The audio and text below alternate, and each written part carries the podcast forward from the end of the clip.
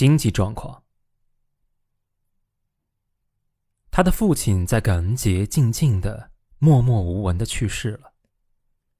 死亡既与日内瓦湖城的优美环境格格不入，也与他母亲庄重而沉默寡言的态度不相协调。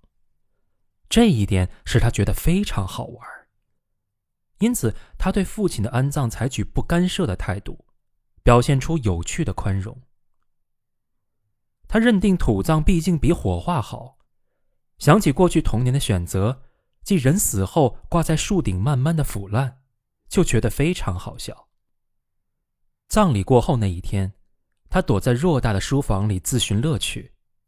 他躺在长沙发上，摆出各种优美的姿势，想做出抉择。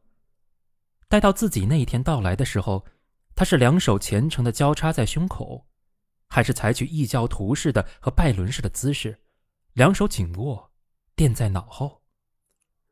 与他父亲最终摆脱纷繁的尘世俗世，离开人世相比较，让他更感兴趣的倒是三方会谈，即贝亚特里斯·巴顿、克罗格曼律师事务所的巴顿先生，以及他本人之间进行的谈话。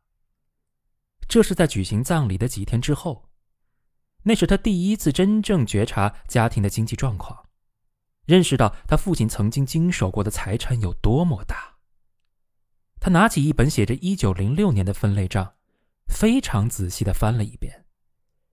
那一年的总支出达到十一万元以上，其中四万元是贝亚特里斯个人的收入。关于这一部分的收入，并没有做说明的意思，全部归在汇票、支票以及转交给贝亚特里斯的信用证的项目下。其余分散的支出都非常详细的逐一列出，税费和庄园修缮费用几乎达到九万元，一般的维修保养，包括贝亚特里斯电动汽车还那一年买的一辆法国汽车，超过三万五千元。其余的项目一条条都记得非常仔细，而且始终有不能与分类账右栏保持平衡的项目。翻到一九一二年的分类账，艾莫里看了大吃一惊。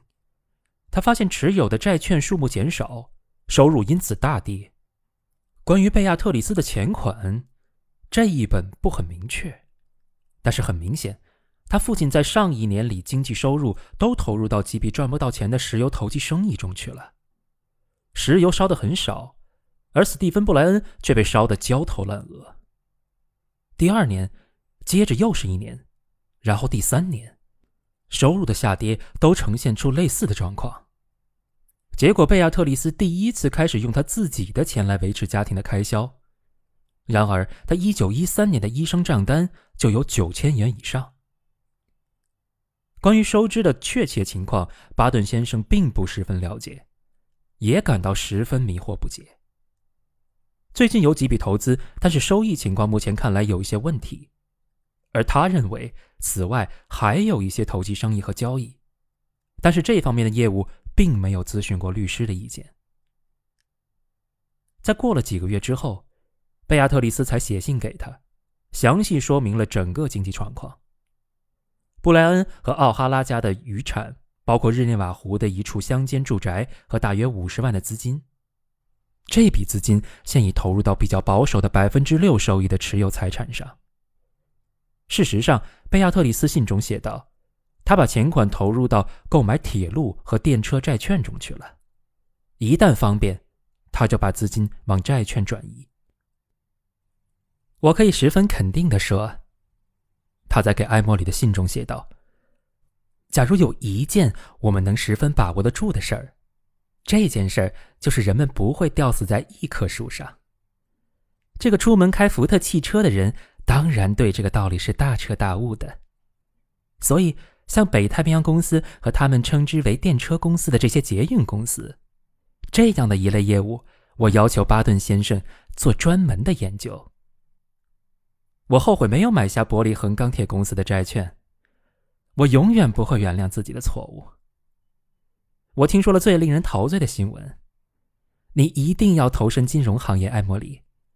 干这一行，你一定会身心陶醉的。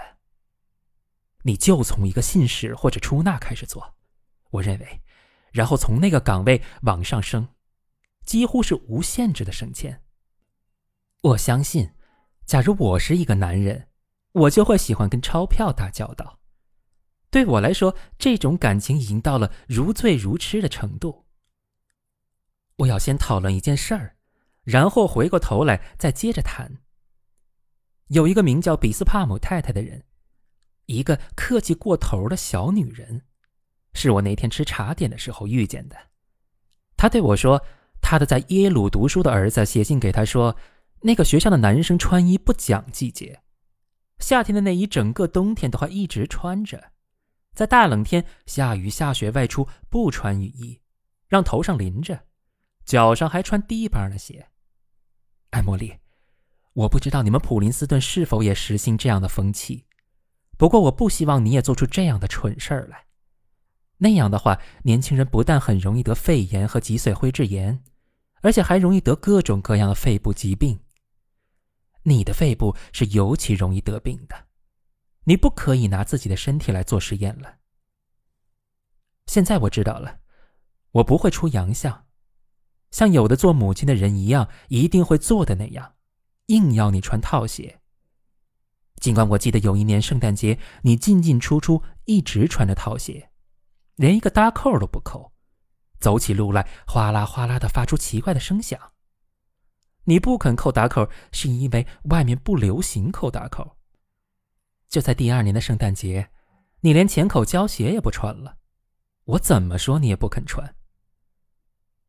你现在差不多要二十岁了，亲爱的。我不能老陪在你身边，看看你是不是做事聪明。我这封信写的都是实实在在的事儿。我上一封信里提醒过你，缺钱不能办你要办的事儿，会叫人变得啰里啰嗦、婆婆妈妈。但是只要我们不铺张浪费，办什么事儿都还手头宽裕的。你要多保重，孩子，想办法每个星期至少写一封信回来，因为假如我看不到你的来信。各种各样可怕的事，我都会瞎想一通。爱你的妈妈。